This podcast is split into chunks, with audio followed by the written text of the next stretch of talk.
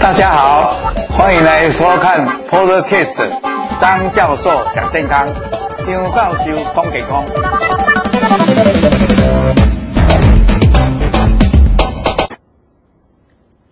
各位朋友，大家好。那我们开始，对我来讲，这个是比较正式的第二次的直播。那我们有很多不尽完善的地方，所以大家都不熟悉，我也是在学习当中。那只要呢，我们现在直播，我自己的想法会慢慢变成说，一个礼拜固定的时间，而且我会尽量把这个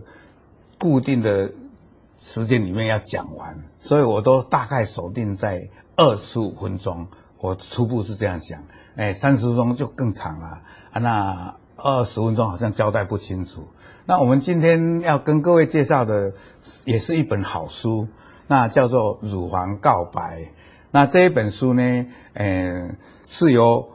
博斯顿数位多媒体公司出版的。那么是由英文叫做 Susan Love，那么把它翻成叫做苏珊乐福啊、那等一下我会介绍作者。那么这一本书很厚。所以我也许会慢慢的讲，慢慢的跟各位来分享。所以呢，我尽量用比较浅显，让大家会晓得，而且有收获。重点就是说，让大家能够看的时候会有收获。那抱歉，我们都没有预告，慢慢都会把它做得更完整、更完善。谢谢。好，那我就用 PowerPoint 一张一张来跟各位介绍。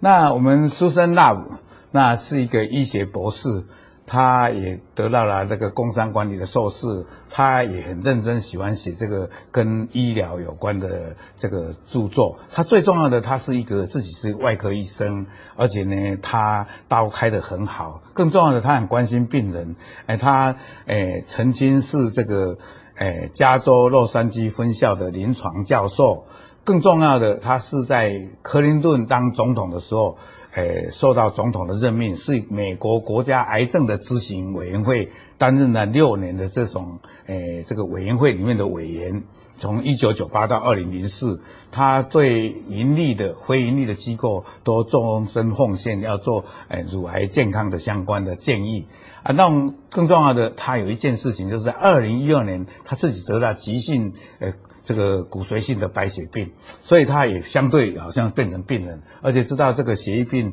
诶，说起来也是相当棘手的。他后来他的妹妹，诶，伊丽莎白就捐了这个骨髓给他，哎，他诶相当是一个奉献的人，所以这本书呢，他其实他每五年就做一次，他这一次是第六版，所以换句话说，过去就有。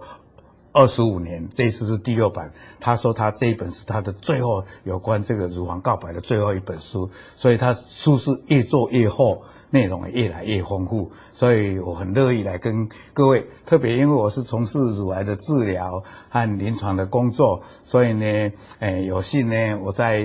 诶也将近差不多十八年前了，可能二十年前，我也到加州诶去拜访过他，他也亲身送我一本书，所以呢，也是这一本书的著作，所以呢，他后来也来台湾演讲了，所以这样这个背景跟各位介绍以后，诶，各位就对他有一点认识，诶，他诶跟一个。就是他也是同行的，但是是肿瘤内科的医师结婚，他有一只小狗叫做 Charlie 啊，另外他还有一个女孩在波士顿，这样。好，那么我们这一章就是第一节嘛，所以我们就是在讲诶、乳房的一些比较跟它的构造啦，它的发育啦，还有它。卵巢，因为我们的乳房的发育呢是受到乳房的控制，那会讲到一些卵巢的事情。那乳房当然有一些功能，还有呢，我们先从一些比较简单的乳房的比较良性的病，比如说乳房疼痛啊，或者良性的肿瘤，先跟各位介绍。所以今天就比较轻松，哎，请大家哎就跟我来一起分享。好，大家看到这一个图片就很简单。那第一个，诶，左边这边呢，就是侧面图。那这个呢，就好像我们乳房人躺着，由上面看下去这样，然后把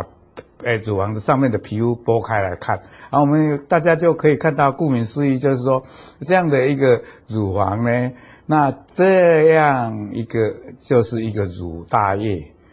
还有一个乳大叶里面就有很多的乳小叶，那乳小叶都有很多的管，就好到这里来。叫做泌乳管，那这样的乳大叶呢就不一定，有的人就诶八个、十个、十二个，呃到二十个，甚至有人三十个的乳大叶。那么这样的话，这个每一个大叶都有一个乳管啊，乳管。那基本上呢，有的人就是每一个大叶的乳管都分别开头在这个乳头上面，但是有的也有这个大叶跟这个大叶合到这里来，两条合在一起变成一条出来。所以呢，它如果有八个大叶。也可以八个管在这个乳头上分泌，也可能变成六个或四个这样。但是呢，它其实总之呢，它乳头那里的乳管呢，其实我们看起来有小小的好几个呃乳管的孔。好，那么我们各位从这边来看呢，也是这样啊。这里就是这个，呃，乳小叶，然后变成这样乳管，到这里，再整个叫做一个乳大叶。然后到这里来，哎，我们各位有没有看到，到这个乳管的快要到乳头这里，有一个比较膨大的地方，那个叫做输乳窦。好，这里有没有看到这个字？在这里我要读给大家看。哦输乳窦，意思就是说，如果你在怀孕或者给孩子喂奶的时候，这些奶汁呢，从这个乳液小小叶的这些乳泡分泌出来，它就会通过这里暂时储存在这里。然后呢，如果这个婴儿他他吸奶的时候，这个输乳道旁边还是有一些平滑肌会收缩，就把这个输乳道储存的这个乳汁就把它挤出来，然后就乳滴就出来。那各位会出来看到是一滴，其实呢，它是可能诶四个管或者六个管或者八个管，它合在一起的一滴这样。好，这个就是跟各位这样来介绍。还有大家会更关心的，就是说，那么这个乳房呢，到底怎么样的形成？然后他小时候怎么样？青春期怎么样？还有他在有月经的这一段时间，乃至于到更年期以后，什么样的变化？我接着会跟各位介绍。在这里再顺便跟各位讲，那这个每一个每一个乳大叶中间，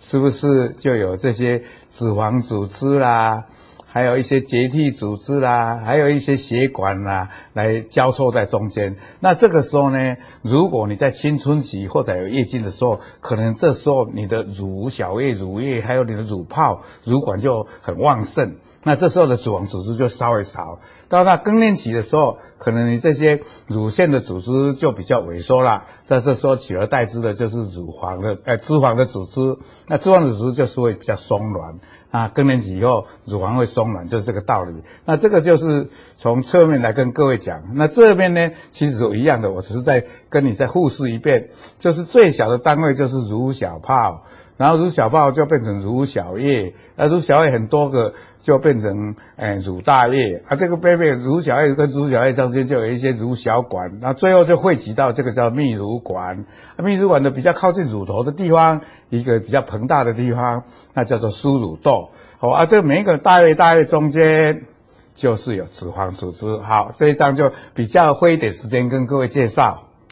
好，那么乳房发育大家知道一定是受到荷尔蒙的。那这些荷尔蒙呢，原则上都是从卵巢来的。啊，这个青春期以后，它这个就开始所谓的有月经，换句话说，它卵巢的功能就很旺盛了，就有这个所谓的呃雌激素跟黄体素的分泌，那就是造成了我们每一个月的一个周期。哎，那雌激素多的时候，就会刺激你乳泡会比较增生。啊，如果说是黄体素的多的时候，就是会让你旁边的血管会比较充血，所以呢，我们会知道，诶，在月经来之前，那可能有一些这些荷尔蒙的刺激，让你那个乳乳乳泡、乳乳诶乳腺的表皮细胞增生以外，那血管也会增生，然后会水肿，所以会觉得胀痛。那青春期以后可能就会变化，慢慢就大起来了。那事实上呢，乳房是有的人他有现在因为营养丰富，有的人从九岁十岁就在开始发育了，有的到十二岁。所以我们常常在讲早月经就是十二岁以前，晚月经就是十五岁以后才有的，就是第一次出经是这样的。好，那乳房就会大起来，大起来它要大的时候呢，有时候不是说一直都同样的大，有时候可能左边大一点，右边小一点。啊，但是呢，基本上是两边是对称的，但是还是不会说完全都很相等。所以有的人，诶，常常我有时候有一些妈妈很担心，诶，怎么她乳房一边大起来，一边还没大，会担心。而且大家在怀疑的时候，乳房大的时候，有时候会胀痛，诶，以为是有什么长什么肿块，其实都不用担心。所以呢，早期的肥大或者比较平一点，或者不对称也没关系。好，所以我在这里讲的是，不是同时发生的，那是一边长大一边小，然后都没关系。那到时候就是到时候就，哎，有时候也因为遗传的关系，妈妈是乳房稍大的，孩子都大部分会比较大一点。那这个都是没有什么关系的，这个大家不要在意。只是说我跟各位讲介绍这个情形哈。好，对不起，好，那我们就再来看第二章哈。对。卵巢，那我我们知道，就是在这个我们的骨盆腔里面，在子宫的旁边就有左右各有一个卵巢。那这个卵巢就很重要，因为从开始有青春期的时候，它就是每一个月分泌这个雌激素跟黄体素。那这个一分泌的话，就会让乳房慢慢大起来，而且它每一个周期就是有分泌一个卵子，还有它的粒泡。所以呢，它这个卵子的粒泡呢，就是在产生一个卵子，而卵子旁边就有基质细胞。那这基质细胞呢，哎，就是等它排，也会在排卵，就是雌激素跟排卵以后，那这个基质细胞就会分泌黄体素。所以基本上卵巢里面就有一个卵泡跟基质，那就是来分泌。雌激素跟黄体素，那这个是周而复始这样啊。那有的人就是从从十二岁初经，呃，到更年期可能到五十一岁、五十二岁，有的人很早，哎，四十几岁、四十八，有的哎稍晚，有人到六十还有月经，就是这样的意思。那各位在这里也可以看一个图哈，那这个就是卵巢，那其啊不，这里对不起，这个是卵巢，这个就是子宫，啊，这个就是这个输卵管。那这个卵子就是在滤滤泡里面的，啊，滤泡这个旁边呢就是基质的细胞。其实呢，这些卵巢的这些功能呢，其实它是上面有一个好像它的总部一样，就是司令部，其实是在我们脑里面的脑下垂体，它会分泌一个叫做滤泡刺激激素，还有一个促黄体素。促黄体素就是在来让基质分泌黄体素。啊，滤泡刺激素在分泌这个雌激素，啊，所以雌激素回归来，雌激素多的时候就叫脑下垂体停，然后那等一下雌激素少的时候，脑下垂体就再刺激它，所以它变成一颗一颗的周期是这样来的。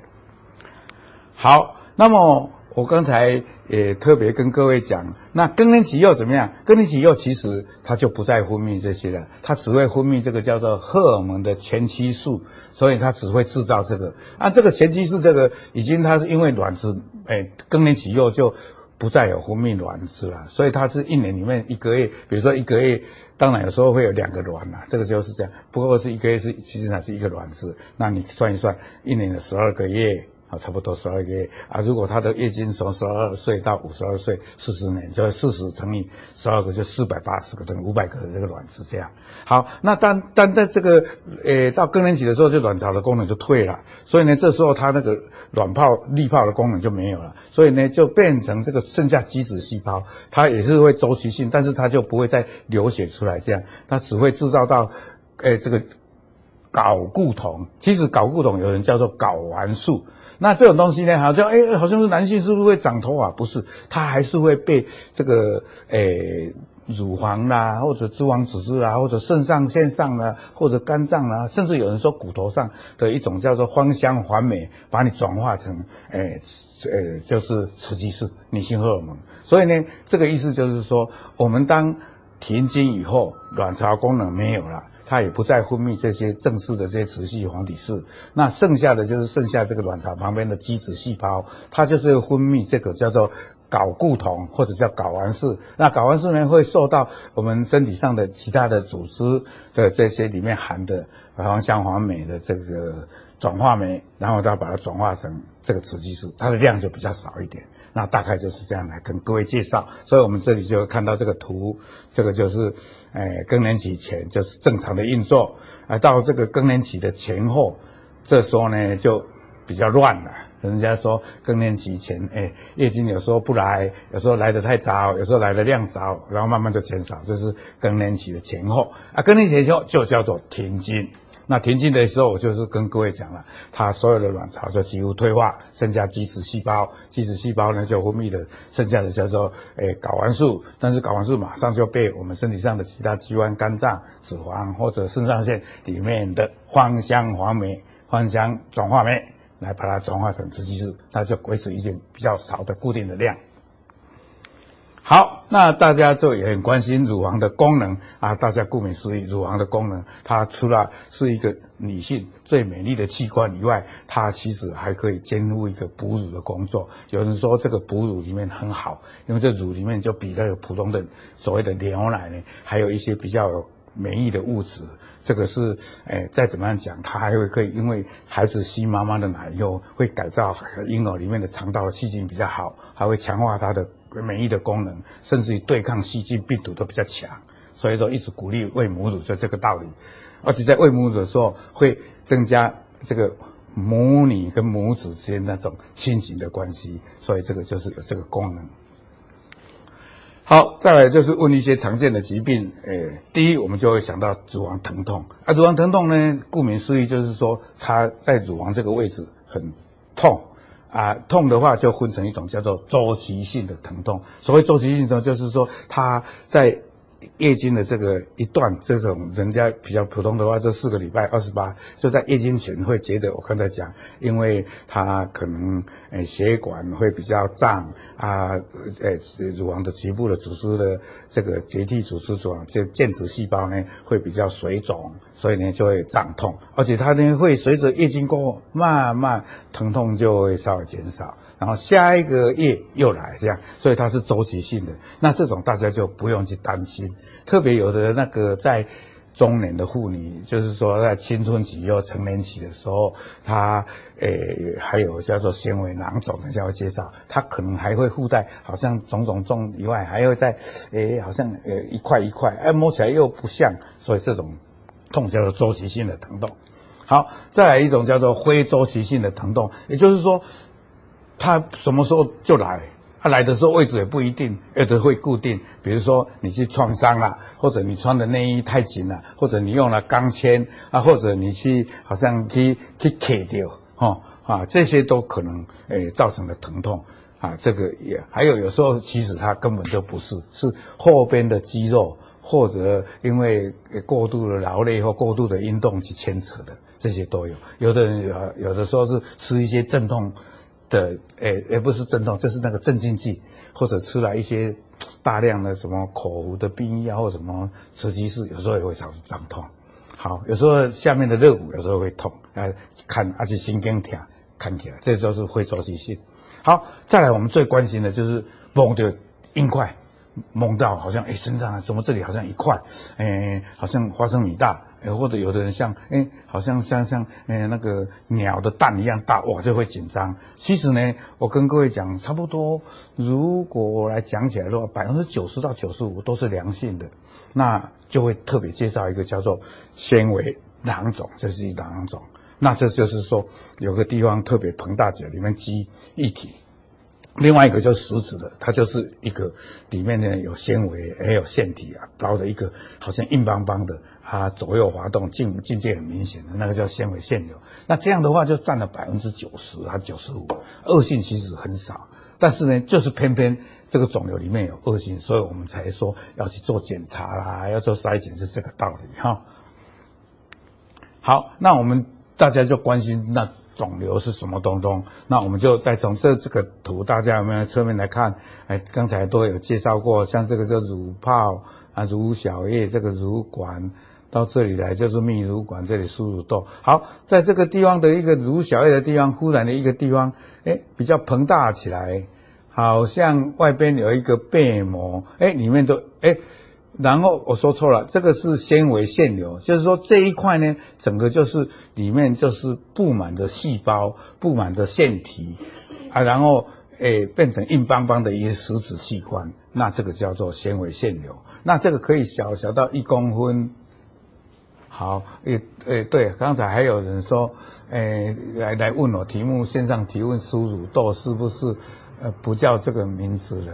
诶，好，那个我可以解释，没关系，那个大家在提提醒，等一下，也线上就我们的同事在跟我打 pass 的时候输乳豆，那个都没关系，那个就是说，在一个地方它就是一个 sinus，那名词不重要，是我们要知道说在那里有膨大起来，那你液体会积，那你知道如果那个猪啊是好多个乳房，而且它的输乳豆比较大。啊，再来那个扭的输乳豆更大，所以那个挤奶挤很多。那我们准备那个呃，我们人的是稍微小一点。好，刚才提到这个这个打岔，哎，这个呢，嗯、对不起，对不起，我这个好，这个纤维腺瘤就是说它可以小到一公分，可以大到有的人哦，大到好像一个蛋一样哦，不只是三公分啊，它就是一个很境界。你看这个就是楚河汉界，跟旁边周遭很明显。这是一个椭圆形的，那这个有人说是个人荷尔蒙的分泌不平衡啊，有的说不明原因啊，但是总之呢，它就是蛮硬的啊，哎，跟旁边。很分得很清楚，所以你把它弄它那个哎，跟压这边，它就滑到那边；压这边滑到那边，而且很很圆滑的。这个一看就知道是良性的。像我们有经验的就，不过呃妈妈啦或者我们的妇女朋友有时候身上有肿块，她就不是这样讲，她就觉得有什么问题。所以我们都会依我们的经验在跟各位介绍啊，也会跟如果来门诊，我们跟你解说，好，大概是这样啊。它这个绝对不会变诶恶性，但是有时候会大到很。低压的时候就会觉得痛啊，就我们有时候跟两边不不对称，我们就会帮你拿掉。而且现在我们的技术很好，拿的时候都尽量伤口很小，甚至于我们现在也有那个叫做妈妈痛那种可以一个针插进去帮你全部吸光的，都有这个方法，就是没有疤痕的这个这纤维的这手术哈。好，现在现在像刚才说错了，我刚才提的就是它有一个背膜里面都积满了液体，那这就叫囊肿。那这个呢，有的人说是雌激素分泌过多啦，但是无论如何，这个有的时候一个或两个，呃，很多个，哎，有的很小，有的胀很大，有时候呢，这个都百分之百是良性。我们有时候摸了以后，哎，超音波再看一下，然后就把它针插进去把它抽出来。有时候很大了，根本就也不用超音波就可以抽了。那抽出来的东西，我们一般觉得是很晶莹的，我们都不会。如果它觉得怪怪的，我们才去送细胞学的检查，这样哈。好，那各位就会关心啦、我有囊肿，我纤维瘤，但是我看到我们周边台湾现在这样，诶，乳癌年轻化啦，又乳癌一直在增加啦，然后有的还没结婚就得乳癌啦，所以他还是会担心乳癌，那怎么办？我们就是会帮你做检查。那有检查就有乳房的 X 光摄影，还有一个就是超音波。那以后我们还会讲到一个叫做，哎，还没有病的时候，我们也会做筛检。哎，有的人是因为你摸到了来找我们，这个叫做诊断，好，那就会做这两项检查。那我的这个，诶，同仁也很棒，为了这个，诶，直播，嗨，我叫他也去帮忙，我找了这个东西出来。你看，这个就是乳房 X 光，哎，里面你看这里有一个，哎，好像一个圆圆的，很均匀。啊，这个就是一个里面有一个有水泡，一个囊肿啊。那这个里呢，就是哎，纤维腺瘤啊。纤维腺瘤里面有时候会有好像爆米花的这个钙化，而且你会看到，哦，这个白白这么大，很怕。其实这个白白这么大的反而是良性的，那这个就是良性钙化的纤维腺瘤。你看这个左边、右边都有，这个根本你就不必动它，它终其一生也不会说变成恶性，说不要担心这样。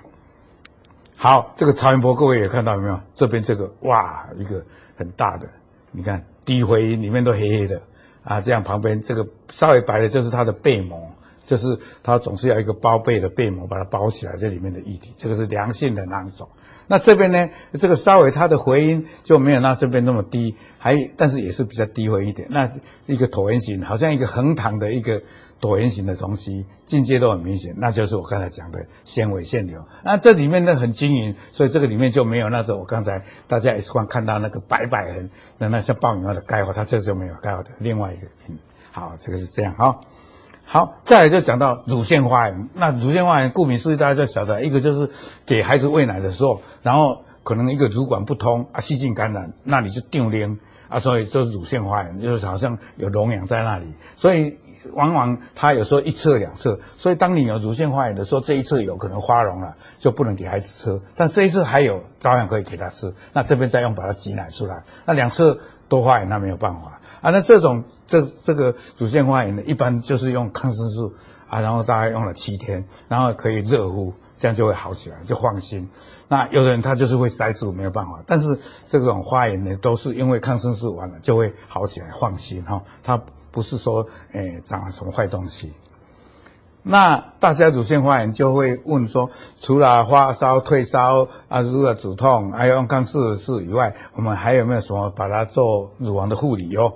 第一就是要这里要保持干净，乳头凹陷那个乳头凹陷的地方要一定要把它诶稍微清。清一下，用生理食盐水或者用优碘或者这样好，那当然就不要紧张啊哦。还有呢，哎，你不要因为这样就烦恼睡不着觉啊。再来就是说，避免在这里去穿那种很硬的、奶弄的，我们穿最轻松的，哎，内衣啊，棉质的就好啊，不要用奶弄的。还有呢，不要吃那些辛辣的，还有很很油腻的东西啊。当然，刚才讲的，穿的这个内衣就要松的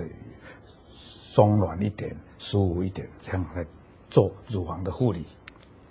啊。再来，大家要关心一个，我那个乳头有时候一挤有东西分泌物，那这个各位跟各位讲，这个乳头。这里的分泌物大部分就是从乳管分泌出来的。那其实呢，多多少少都有乳汁，特别你从有青春期到你这个更年期当中，那再怎么样，我刚才讲的脑下垂体就会有一个叫做泌乳激素来刺激，然后让乳头分泌。诶，但是它分泌也是有那个，比如说生了孩子的时候在哺乳期，它才分泌的很多。诶，但是如果说，诶，它的那个泌乳激素稍微高一点点，它就会乳头有一点。但是这个其实如果是清澈的，或者是是呃呃牛奶色的，这个都没关系。但是量很多的时候，我们就会帮你做一个催乳机制。甚至于有的人在脑下垂体有长瘤的话，他可能会泌乳激素很多，就一直流流。那当然那个时候就，不过我现在医学很发达，这种泌乳是有时候我们去做头脑的这个磁振造影或电脑断层，就发现了那个。那个脑下垂肿很小，而且是良性的，用药会让那个瘤会消掉啊，除非很小，而且现在呃长得很大，诶真正要开刀的时候，也可以从这个鼻腔里面去开，都没有一个伤口，所以这个大家就不用操心。倒是乳头的分泌物，比如说是好像流血的啊，或者在分泌物流血的按的地方下面，诶可能有一个肿块，那可能就是诶除了说刚才讲的那个原因以外。可能是你那个乳管的地里面的内腔里面，也长了一个乳头瘤，那也是良性的。但是因为这里面也有可能一个是在这个乳管管腔内的一个原位的一个癌症，所以呢，只要是有血样的分泌物，我们除了把你挤出来的送到细胞诊去看以外，我们有时候还会在你这个乳管里面插很细很细的管，然后打那个显影剂去照，照看那个乳连那个乳管里面里面的构造有没有变化。有时候呢，这个时候我们逼不得我们，有时候看到有便便，用超音波看出来有病变的时候，有时候我们还去插针把它抽细胞来看看。有时候呢，我们还把开刀去拿掉。所以这里面有百分之很少很少，有人说百分之三，有人说百分之五，可能是那个管内的。诶，癌乳管的的这个原位癌啊，还有的是管内的乳毒瘤，但是，诶，这个就是要做进一步的，诶检，诶这个动作，还进一步的检查，这个一定要找医生。好，这一点我倒是跟各位提醒。好，所以这里就有提到了，有没有？各位刚才我讲到了，诶，比如说在这一带有一个乳管，啊，这个乳管里面，诶，有一个东西长出来。它叫做乳管内的乳突瘤，这还是良性的。啊，有的长了这里的是恶性的，但是都是还在这个乳管，还在这这个就是这里的放大，好、哦，啊，这里面长一个东西。其实像这个乳管内乳突瘤还是良性的，但是有一部分小部分它是恶性，但是还在乳管里面，这样叫做原位癌，是第零期的。当然这个拿掉就好了，五年的活存率是百分之百，所以大家也不用担心。但是无论如何，乳头如果有不正常的出血，还是要找医生。我们一定会做进一步的检查，来确认它是乳管的乳突瘤或者乳管内的原位癌。好，再来一个大家很担心的，乳头旁边有湿疹，呃，会痒痒的啊，那细菌啊呢？大部分有的真的是皮肤病啊，可能是你去擦了不好的乳膏，或者去接触到诶肮脏的水，或者你的乳罩不好去压迫到，或者什么样的过敏，那这时候可能会有皮肤病。但是有一种病就是叫做 Paget disease，这种如果是这样的话，请皮肤科医师看就好。但是有一种叫做只有一边哦，它另外啊，它会也是像湿疹一样，但是呢，它可能就是因为在乳头下面的地方有长癌，然后侵犯到皮肤啊，变成湿疹，这个叫做胚基的底意思。那这个有时候厉害的时候还溃烂，所以这时候我们医生就会警觉性，你这样开了一个月的药，药膏湿疹，哎，不会好，我们就会在那个，哎，湿疹的地方切一个一小片，打一个局部的麻药，然后拿起来化验，哎，它如果就是胚基是，那当然就是也是一种乳癌。从下面的乳头下面一直蔓延到乳头上面的皮肤，然后造成这种湿疹，这时候可能是恶性的，这个要小心。